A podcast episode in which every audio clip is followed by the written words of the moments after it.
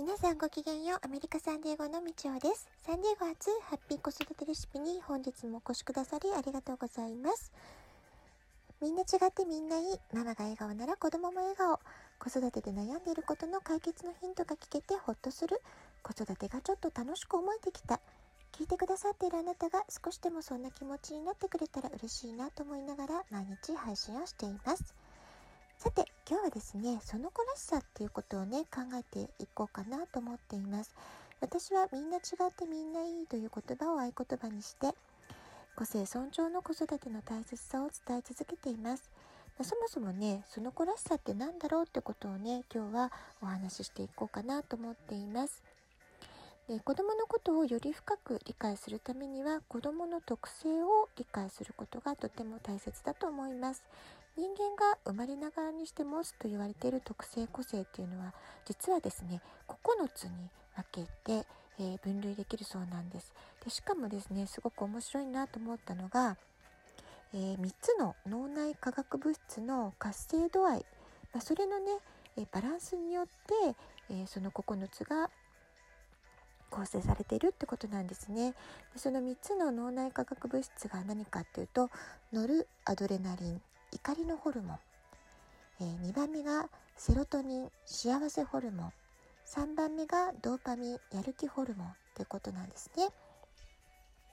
で私のラジオトークでもセロトニンハッピーホルモンって言われますよっていう話とか、えーやる気ホルモンって言われるドーパミンの話っていうのは、えー今までのねトークの中でもちょこちょこ出てきてるんですけれどももう一つねねノルアドレナリン怒りのホルモンっていうのも出てきましたね。この怒りのホルモンと幸せホルモンやる気ホルモンそれの3つのブレンドの具合っていうんですかね、まあ、それによって、えー個性っていうのがすごく影響を受けているこれもね大変興味深いお話だというふうに思います。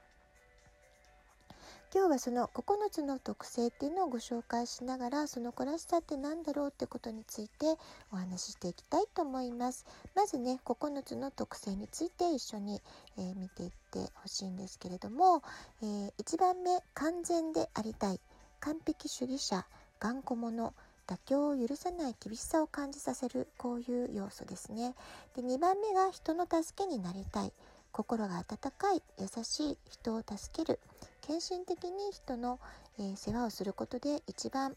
満足感を得る、まあ、そういう特性ですね。で3番目が成功を追い求める。成功追求型の方。達成したい、欲求が高い。成果主義。さまざまな分野で成功することができるこういう個性ですね。4番目が特別な存在であろうとする。ナンバーワンよりオンリーワンな,、えーなそういうことをね追い求めるタイプの人ですね。個性的な人、えーマイワールドを持っている人ロマンチスト。人とは違う何か特別な存在でありたいっていうようなねことを考えてる人ですね。自分らしくありたいってことがとても大切な行動の軸になっている。そういう特性です。で5番目が知識を得て観察する人。あ勉強するのとかね。知識欲が、えー高い人。勉強するのが好きな人っていう感じでしょうか。研究家調べる人。頭で論理的に考えるのが好きな人。え全てを思考で処理しようとする特徴があります。事実に基づいて調査する分析観察構造の追求をすることに満足感を得る、まあ、こういうタイプの人ですね。で6番目が安全を求め慎重に行動する。忠実な人サポーター。真面目で誠実な人柄。協調性が高く温厚に見え優しい笑顔が印象的、まあ、こういう特性があります。7番目は楽しさを求め計画する。楽天家熱中する人、えー陽気で、えー楽しいことが大好き。いるだけでその場が明るくなる雰囲気を醸し出すことができる。多趣味だけれども、えー若干熱しやすく冷めやすい傾向があるっていうような性質ですね。8番目は強さを求め自己主張する挑戦者、えー決断力のあるリーダータイプ。度胸があり大胆に行動できる。正義感が強く面倒見がよくエネルギッシュである。9番目が調和と平和を願う、えー平和主義者ってことですね、え調和や平和を大切にして相手を理解したり共感するってことがとても得意な方です。葛藤や緊張を避ける平和主義者心が広く動じることが少なく辛抱強い包容力のあるゆったりとした雰囲気がある。以上ね9つ、えー、読み上げましたけれどもいかがだったでしょうか？その子らしさっていうのはこうした9つの特性が複雑に絡み合った状態のことまあ、そういったことをそのその子らしさとかその人らしさっていう風な表現になっていくってことなんですね。ですのでこのブレンド具合9つね皆さんいずれも何かしら強弱はあれど、えー、特性としては持ってるはずなんですけれどもその色合いがねブレンディングの感じがみんなそれぞれオリジナルってことが言えるんじゃないでしょうか。ですので自分だけのその人らしさまあ、そういったものを持ってるらしさを持った人っていうのは世界でたった一人しか存在しえないということが言えるんだと思います。それぞれの子供に合った接し方をするというのは簡単なようで実際にやるのはなかなか難しいことですよね。この子に合ったやり方はって考える時にまず考えなくてはいけないポイントは今日お話ししたようなその子らしさについて考えるってことが、えー、大切なんじゃないかなと思います。その子らしさっていうのは生まれ持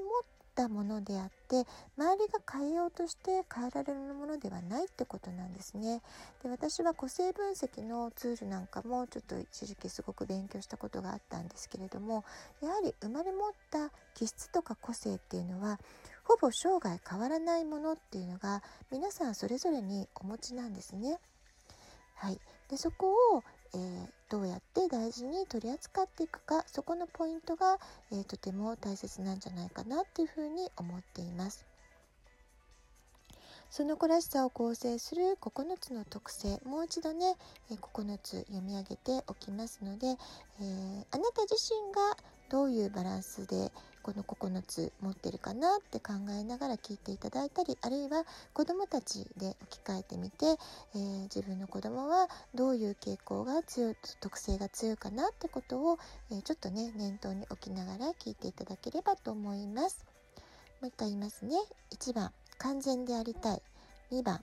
人の助けになりたい3番成功を追い求める4番特別な存在でありたい5番知識を得て観察する勉強するのが好き。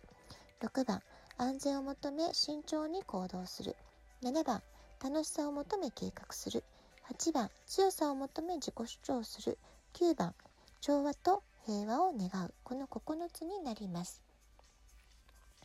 はい、じゃあ実際ねこの9つを、えー、その子らしさと捉えて大切にしていくためには、えー、どんな風に、えー、その個性をね分析していったらいいのか、えその話はねまたちょっと長くなってしまうので、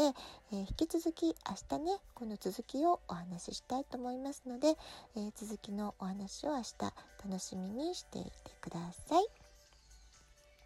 はい、今日は少し短めですけれども、えー、終わりにしたいと思います。ラジオトークアプリインストールしておきますと、スマホからいつでも簡単に聞けます。アプリの下の方の2つのボタン、質問を送る、ギフトを送る、えー、どちらからでもメッセージを送ることができます。ラジオトークを聞いての感想、質問、子育てのご相談など、えー、お便りをお待ちしております。では、今日はこの辺で今日も素敵な一日をお過ごしください。ごきげんよう、みちおでした。さようなら。